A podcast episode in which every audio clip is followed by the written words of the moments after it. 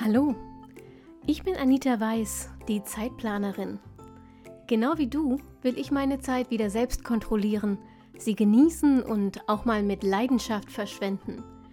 Deshalb teile ich hier im Zeitplanerin Podcast meine Lieblingstools und Methoden aus dem Zeit- und Selbstmanagement mit dir. Mit dieser neuen Episode wünsche ich dir jetzt richtig viel Spaß und eine gute Zeit. Hallo und herzlich willkommen zur aktuellen Episode vom Zeitplanerin Podcast. Schön, dass du da bist. Wir reden äh, völlig überraschend über Zeitmanagement. Ähm, aber ich habe mir überlegt, wir reden über einen bestimmten Aspekt, der immer wieder mal auftaucht, wenn ihr mir zum Beispiel Nachrichten auf Instagram schreibt. Übrigens macht das ruhig weiter. Ähm, ich freue mich darüber sehr und vor allem freue ich mich immer ganz besonders, wenn ich euch Tipps geben kann, die dann wirklich, wirklich weiterhelfen. Also, in vielen Nachrichten, die ich kriege, ähm, geht es immer darum, Anita, was kann ich machen, ähm, wenn mein Tag eigentlich nur von anderen bestimmt wird? Nun ist es ja so, dass Zeitmanagement nur dann optimal funktioniert, wenn du wirklich selbst bestimmst, was du wann tust. Aber das ist eben, wie gesagt, für viele äh, und auch viele von euch eher so eine hübsche Idealvorstellung als tägliche Realität. Und deshalb reden wir in dieser Episode mal darüber, was du tun kannst, was du mit deinem Zeitmanagement tun kannst, ähm, wenn dein Tag weitgehend fremdbestimmt abläuft, um dir trotzdem so ein paar ähm, Inseln zu schaffen, um deine eigenen Prioritäten und deine eigenen Ziele zu verfolgen. Zunächst mal kurz ein kleines bisschen, ähm, Achtung, Buzzword, Real Talk. Auch wenn die Instagram-Blase uns das gerne vorgaukelt, es ist nicht für jeden möglich, jeden Tag vollkommen selbstbestimmt zu gestalten. Ich behaupte sogar, dass jeder von uns ein Stück weit fremdbestimmt ist, egal wie ähm, oft er auf Instagram von Freiheit und absoluter Flexibilität und weiß der Geier was redet. Das geht schon damit los, ähm, dass wir alle bestimmte Termine im Leben haben, die wir einhalten müssen, seien es Arzttermine oder ähm, geschäftliche Termine da kannst du nicht einfach spontan eine Dreiviertelstunde zu spät kommen, weil dir war eben danach. Also, stellen wir fest, ich glaube, jeder von uns ist ein Stück weit fremdbestimmt, aber manche haben es leichter als andere, ähm, auch selbstbestimmte Inseln sozusagen in ihren Tagen zu schaffen. Zum Beispiel, weil sie im Job viel Flexibilität haben und weil sie zu Hause keine kleinen Kinder haben oder nicht mehr haben. Ähm, aber eben, wie gesagt, 100% ohne fremden Einfluss kann, glaube ich, niemand über seine Zeit bestimmen. Es ist also erstmal weder ungewöhnlich noch schlimm, wenn deine Tage immer wieder ähm, auch von anderen, ich sag's mal freundlich, gestaltet werden. Ähm, aber was ist, wenn andere deine Tage regelrecht kapern? Also wenn dein Tag fast vollständig fremdbestimmt ist? Wenn du zum Beispiel einen Job mit fixen Arbeitszeiten, vielen Meetings und Aufgaben hast, deren Deadline andere für dich setzen? Oder wenn du zu Hause eben kleine Kinder hast, die zwar unzweifelhaft zauberhaft sind, aber in ihren Stimmungen und ihrer Bereitschaft, deinen Tagesplan mitzutragen, eher so, naja, wankelmütig unterwegs sind. Wenn du den Job nicht wechseln und die Kinder nicht fremdbetreuen lassen kannst oder willst, dann hilft dir alles Jammern nicht, davon wird sich überhaupt nichts ändern. Du musst erstmal akzeptieren, dass ein Teil deines Tages eben nicht unter deiner Kontrolle steht. Aber Vielleicht kannst du dir mit den folgenden Tipps ein kleines bisschen Selbstbestimmung zurückerobern und so zumindest Teile deines Tages oder deiner Woche wieder nach deinen eigenen Regeln und vor allem nach deinen eigenen Zielen gestalten. Ich habe dafür jetzt vier Tipps für dich. Und Tipp für, äh, Nummer eins ist, lern Grenzen setzen. Stell dir vor, deine Kollegin lädt ständig Teile ihrer Arbeit bei dir ab. Der Chef überträgt dir permanent ohne Rücksprache neue Aufgaben und deine Familie ignoriert das bitte nicht Störenschild an deinem Arbeitszimmer ganz genauso wie deine Auszeit in der Badewanne.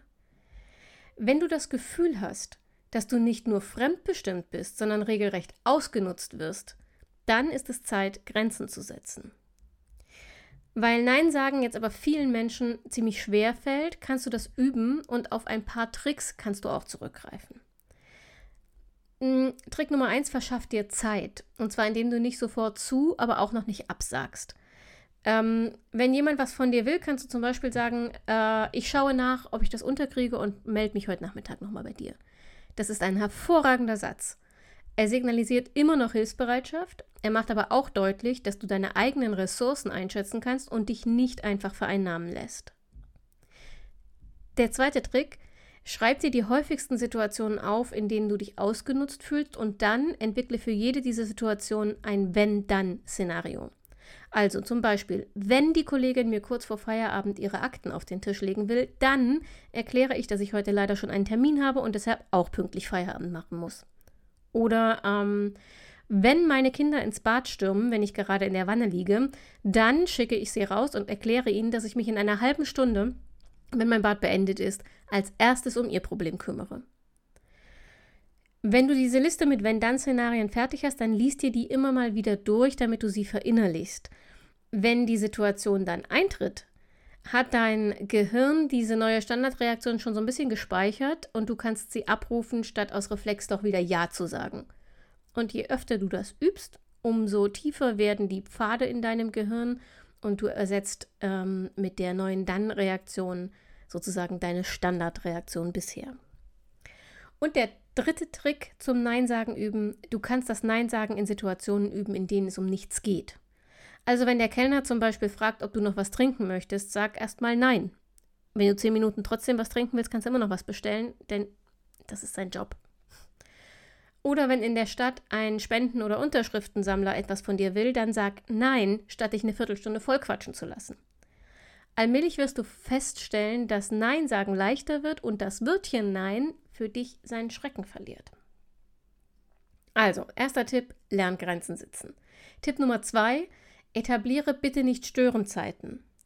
Wer ständig aus der Arbeit herausgerissen wird, macht mehr Fehler, braucht für alles länger und fühlt sich gestresster. Und deshalb gilt es, häufige Unterbrechungen vor allem während des Arbeitstages zu verhindern. Die Krux, das ist in vielen Berufen gar nicht so einfach. Und wer die meiste Zeit im Homeoffice arbeitet und damit auch für die Familie ständig erreichbar ist, hat das Problem gleich doppelt. Um das in Zukunft zu verhindern, etabliere sogenannte Bitte nicht stören Zeiten. Du kannst die auch Fokuszeiten oder Deep Work Zeiten oder was auch immer dir gefällt nennen. Bitte nicht stören Zeiten äh, sind einfach Zeiten, in denen du abtauchst. Damit andere sich einfacher darauf einstellen können, ist es am besten, wenn du das immer zur selben Zeit einplanst. Du kannst also zum Beispiel festlegen, dass du an Arbeitstagen von 8 bis 11 eine Deep Work Phase hast. Das bedeutet, du bist in dieser Zeit im Firmenmessenger auf nicht erreichbar oder nicht stören gestellt.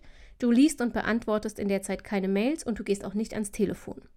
Für deine Familie bedeutet das, in dieser Zeit beantwortest du keine Fragen, schlichtest keinen Streit und übernimmst auch nicht mal schnell Haushaltsaufgaben oder das Elterntaxi. Bitte nicht Störenzeiten zu etablieren, dauert ein bisschen und kann gerade am Anfang frustrierend sein, aber es lohnt sich wirklich, das durchzuhalten. Damit Familie, Kollegen und Chefs deine Zeiten respektieren, kannst du folgende Tipps nutzen. Erstens, rede. Wenn keiner weiß, was du in der Bitte nicht Störenzeit machst, dann führt das garantiert zu Unmut. Deshalb erklär im Team und auch deinen Vorgesetzten ganz genau, warum du die Zeit brauchst und gib immer wieder Updates, was du in dieser Zeit geschafft hast. Das kannst du zum Beispiel ähm, in einem Wochenmeeting oder sowas machen. Und mach ganz klar, dass du außerhalb dieser paar Stunden am Tag natürlich erreichbar bist und schnellstmöglich reagierst, wenn dich jemand braucht. Dasselbe gilt für deine Familie. Rede. Zweiter Tipp, schaff visuelle Symbole. Gerade am Anfang kann es sein, dass deine Kollegen und deine Familie deine Bitte nicht stören Zeit versehentlich unterbrechen. Das ist dann kein böser Wille, also reagier nicht gleich grantig. Die Umgewöhnung braucht einfach ein bisschen Zeit. Zur Erinnerung kannst du visuelle Anker setzen. Also im Büro und im Homeoffice kannst du zum Beispiel einen Gegenstand definieren und wenn der vor deinem Büro oder auf deinem Schreibtisch steht, dann wissen alle, bitte jetzt nicht stören. Und sie werden auch daran erinnert, bevor sie dich stören können. Bei einem früheren Arbeitgeber von mir war das zum Beispiel eine Quietscheente, aber du kannst natürlich auch jeden anderen Gegenstand benutzen. Auch sehr hilfreich, setz große Kopfhörer auf. Und wenn die noch eine Noise-Canceling-Funktion haben, dann profitierst du sogar gleich doppelt. Wenn ihr mit einem Messenger- oder Mail-Programm arbeitet, dann gewöhn dir an, deinen Status in der Bitte nicht stören Zeit entsprechend zu ändern, denn auch das ist ein visueller Anker. Und der dritte Tipp für die Bitte nicht stören Zeit, organisiert diese Phasen, also die Deep Work Phasen, so dass sie möglichst wenig Unannehmlichkeiten für andere verursacht. Wenn jedes zweite Meeting verschoben werden muss, weil du auf deine Bitte nicht Störenzeit pochst, dann wird das auf wenig Gegenliebe stoßen. Such dir also am besten eine Zeit aus, in der möglichst wenig Meetings und andere Termine liegen. Also Tipp Nummer zwei war etablier bitte nicht Störenzeiten. Tipp Nummer eins war Grenzen setzen. Tipp Nummer drei etablier Fokusthemen und Fokustage. Wenn deine Tage randvoll sind und du ständig zwischen Wünschen deines Arbeitgebers und deiner Familie jonglierst, um allen gerecht zu werden, dann hat äh, deine eigene Prioritätenliste vermutlich wenig Priorität. Ich vermute, du hast sie nicht, nicht wirklich regelmäßig im Blick. Und wie sollst du auch zum Beispiel mehr Sport machen oder an deinem Traum eines Side-Business arbeiten, wenn nun mal die Hobbys der Kinder und die Aufgaben des Chefs an feste Termine gebunden sind? Wenn du also das Gefühl hast, wie der Roadrunner durch die Tage zu rasen und dabei gar nicht mehr wahrnehmen kannst, was rechts und links passiert, dann helfen Fokusthemen. Mach dir eine Liste der Dinge, die du für dich selbst gern umsetzen oder erreichen willst. Das sind deine Fokusthemen. Das können ganz banale Aufgaben sein, wie zum Beispiel endlich die Steuererklärung erledigen. Oder es können große Lebensziele sein, wie endlich gesünder und fitter leben. Schreib alles auf, was dir einfällt, und dann sorg dafür, dass du die Liste regelmäßig zur Hand nehmen kannst. Denn wenn du jetzt deinen Monat oder deine Woche planst, je nachdem, wie es für dich am besten passt, dann beziehst du diese Liste immer mit ein. Die Fokusthemen wie die Steuererklärung zum Beispiel, die erledigt werden müssen, planst du in deine To-Do-Liste für die Woche oder den Monat ein. Aber nicht als großes Projekt, sondern heruntergebrochen auf machbare nächste Schritte. Ähm, wenn dich das interessiert, dann äh, hör dir nochmal die Episode an, in der ich über die Straßenfeger-Methode rede. Das ist genau das, was ich hiermit meine. Also in Sachen Steuererklärung würde aus Steuererklärung erledigen auf der To-Do-Liste im ersten Schritt also zum Beispiel alle Steuerunterlagen für Steuerjahr alle Steuerunterlagen für Steuerjahr XY zusammensuchen und chronologisch sortieren. So hangelst du dich jetzt von Woche zu Woche oder von Monat zu Monat, je nachdem, wie du es machst, bis du dieses Fokusthema abgeschlossen hast. Und dann nimmst du dir das nächste vor. Für die persönlichen Fokusthemen, die nicht an eine Deadline gebunden sind, kannst du zwei Methoden nutzen. Du kannst entweder einen Tag pro Woche oder auch pro Monat, wenn sich das bei dir nicht anders einrichten lässt, zum Fokustag erklären und an diesem Tag versuchst du ausschließlich oder zumindest überwiegend Aufgaben zu erledigen, die auf dein Fokusthema einzahlen. Wenn du nicht einen ganzen Tag dafür freischaufeln kannst, dann versuch's mal mit einem halben Tag am Anfang. Wenn sich dein Umfeld daran äh, gewöhnt hat, dass du immer mal wieder einen halben Tag für nichts anderes anzusprechen bist, dann kannst du es wahrscheinlich irgendwann auch auf den ganzen Tag erhöhen. Wichtig, plan diese Fokustage zu Beginn ähm, der Planungsperiode fest ein. Also wenn du das pro Monat machst, dann plan, wenn du dein Monatssetup aufsetzt und deine Termine für den Monat einträgst, fest den Fokustag ein. Sonst stellst du am Ende des Monats nämlich fest, äh, da war ja was, aber ich habe nicht dran gedacht und alles andere war wieder wichtiger und der Fokustag rutscht dir hinten durch. Dasselbe, wenn du eine Wochenplanung machst. Möglichkeit Nummer zwei, du kannst dein Fokusthema auf tägliche Gewohnheiten runterbrechen. Also zum Beispiel, wenn du jetzt sagst, ähm, dein Fokusthema ist äh, gesünder Leben, dann können tägliche Gewohnheiten sein, ähm, bei jeder Mahlzeit Gemüse essen, drei Liter am Tag trinken, jeden Tag 10.000 Schritte, dreimal die Woche Sport, wie auch immer. Also es gibt eine Liste mit möglichen Gewohnheiten, die du etablieren wollen würdest, wenn du denn Zeit hättest, um an diesem Fokusthema zu arbeiten. Und jetzt nimmst du dir eine oder maximal drei neue Gewohnheiten und das auch nur, wenn die unmittelbar zusammenhängen. Also wenn du jetzt sagst, ich habe Gewohnheiten zum Beispiel, ich will jeden Tag kochen, ich will zu jeder Mahlzeit äh, Gemüse essen und ich will, äh, keine Ahnung, Zucker reduzieren, dann sind das drei Gewohnheiten, die irgendwie zusammenhängen, nämlich alle damit zu tun haben, wie du dir dein Essen zubereitest. Dann kannst du die gleichzeitig aufnehmen. Ansonsten eine Gewohnheit nach der anderen. Also du entscheidest dich für eine Gewohnheit Mm, und dann versuchst du mindestens 60 Tage lang dran zu bleiben und diese eine neue Gewohnheit durchzuziehen. Täglich. Mit einem Gewohnheitstrecker kannst du deinen Fortschritt dokumentieren und wenn du das gut etabliert hast, also wenn du das Gefühl hast, das automatisiert sich, du musst nicht mehr darüber nachdenken, du musst dich nicht mehr dazu zwingen, dann kannst du die nächste Gewohnheit dazu nehmen. Dauert das länger, bis du dein Fokusthema wirklich in dein Leben integriert hast, als dir lieb ist? Ja, sehr wahrscheinlich. aber es wird immer noch schneller gehen, als wenn du weitermachst wie bisher und es einfach immer auf den St. Nimmerleinstag verschiebst. Also wenn du Fokustage oder zumindest mal Fokusthemen ähm, einführst, schaffst du dir selbstbestimmte Inseln in deinen weitestgehend fremdbestimmten Tagen. Das ist auf jeden Fall einen Versuch wert. Also, nochmal zur Wiederholung. Tipp 1, setz Grenzen. Tipp 2, etablier bitte nicht Störenzeiten. Und Tipp 3, etablier Fokusthemen und Fokustage. Bleibt noch der vierte Tipp. Der vierte Tipp ist einigermaßen banal. Der lautet nämlich einfach nur, gib Fremdbestimmung auch mal Raum.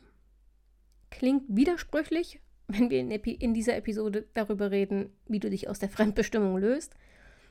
Aber es ist einfach nur realistisch. Wenn du nicht gerade ein Leben als Einsiedler oder Einsiedlerin führst, wird es immer Tage geben, die vollkommen fremdbestimmt sind. Dagegen anzukämpfen, kostet dich nur Energie, wird dir aber nichts bringen außer Frust. Und damit es dich nicht so frustriert, mach dir bewusst, dass Fremdbestimmung aktuell einfach zu deinem Leben gehört und dass das in Ordnung ist. Es geht halt nur darum, wie du die Balance findest und der Fremdbestimmung immer mal auch wieder selbstbestimmte Tage oder Zeiten entgegensetzt. Mit dieser Einstellung kannst du gelassener reagieren, wenn du mal wieder ähm, äh, andere dabei erwischt, wie sie über deine Zeit bestimmen. Ähm, und das wird hoffentlich dazu führen, dass du dich zumindest nicht mehr so frustriert und gereizt und hin und her gestoßen fühlst. Damit du deine eigene Planung nicht jedes Mal komplett über den Haufen werfen musst, wenn andere dir unerwartet Neues über den Zaun werfen, denk bitte an deine Pufferzeiten. Nochmal zur Erinnerung, du schätzt für jede Aufgabe und jeden Termin, den du dir für den Tag vornimmst, die Dauer und dann schlägst du nochmal 50 Prozent dieser Zeit als Puffer obendrauf. So hast du auf den gesamten Tag geguckt, mm, genug Freiraum, um zusätzliche Aufgaben einzuschieben, wenn sie denn ähm, aufkommen. Und gleichzeitig hast du immer noch genug Zeit, um deine persönlichen Prioritätenlisten trotzdem abzuarbeiten. In diesem Sinne, lass mich gerne mal wissen, ähm, ob du mit Fremdbestimmung ein Problem hast und wie du es für dich löst. Am besten auf Instagram als Zeitplanerin. Und bevor wir hier ähm, uns bis nächste Woche voneinander verabschieden, habe ich noch eine große, große Bitte. Es sind nur noch ein paar Wochen bis zur hundertsten Episode vom Zeitplanerin Podcast. Ich bin darauf mächtig stolz. Und ich habe mir etwas ganz Besonderes ausgedacht, denn ich möchte die hundertste Episode mit euren Stimmen füllen. Ähm, ich habe das auf Instagram ja schon mal erzählt und auch hier im Podcast schon mal angerissen. Ich wünsche mir Sprachnachrichten, wenn du aus meinem Podcast, aus irgendeiner Episode ähm, schon mal was mitgenommen hast, was dir wirklich geholfen hat. Selbst wenn das nur meine Stimme ist, zu der du vielleicht besonders gut einschlafen kannst. Ähm, es wäre toll, wenn du mir dann eine Sprachnachricht aufnimmst und sie mir schickst so dass ich dann in der hundertsten Episode möglichst viele Sprachnachrichten aneinander schneiden und vielleicht auch kommentieren kann ähm, und mit der Welt da draußen teilen kann, was euch am Zeitplanerin Podcast besonders gefällt. So, einziges Problem, das läuft leider nicht über Instagram. Instagram äh, lässt mich Sprachnachrichten nicht downloaden, ich kann die also nicht verwenden. Aber es wäre toll, wenn du mir per Instagram eine, eine Direktnachricht schickst, dann ähm, schicke ich dir meine, meine WhatsApp-Kontakte oder du kannst mir die Sprachnachricht natürlich auch gerne per E-Mail schicken, info at zeitplanerin.de. So, genug Werbeblock. Ich hoffe wirklich sehr, dass sich ähm, ein paar von euch melden mit Sprachnachrichten. Ich habe schon ganz tolle bekommen und freue mich riesig auf diese 100. Episode. Aber bis dahin ist noch ein bisschen Zeit. Nächste Woche kommt erstmal eine weitere Interview-Episode, eine ziemlich spannende übrigens. Es wird um hybride Planung gehen. Wenn du dich also nicht entscheiden kannst, ob du digital oder analog planst oder feststellst, nur das eine und nur das andere funktioniert für dich nicht, dann hör nächste Woche unbedingt rein mit Michael, übrigens meinem ersten männlichen Interviewgast, rede ich nämlich darüber, wie man beides so verzahnen kann, dass man nicht doppelt plant und das Beste aus beiden Welten für sich nutzen kann. Bis dahin gilt wie immer, mach dir eine schöne Woche, pass auf dich auf und bleib gesund und denk immer daran, deine Zeit ist genauso wichtig wie die der anderen.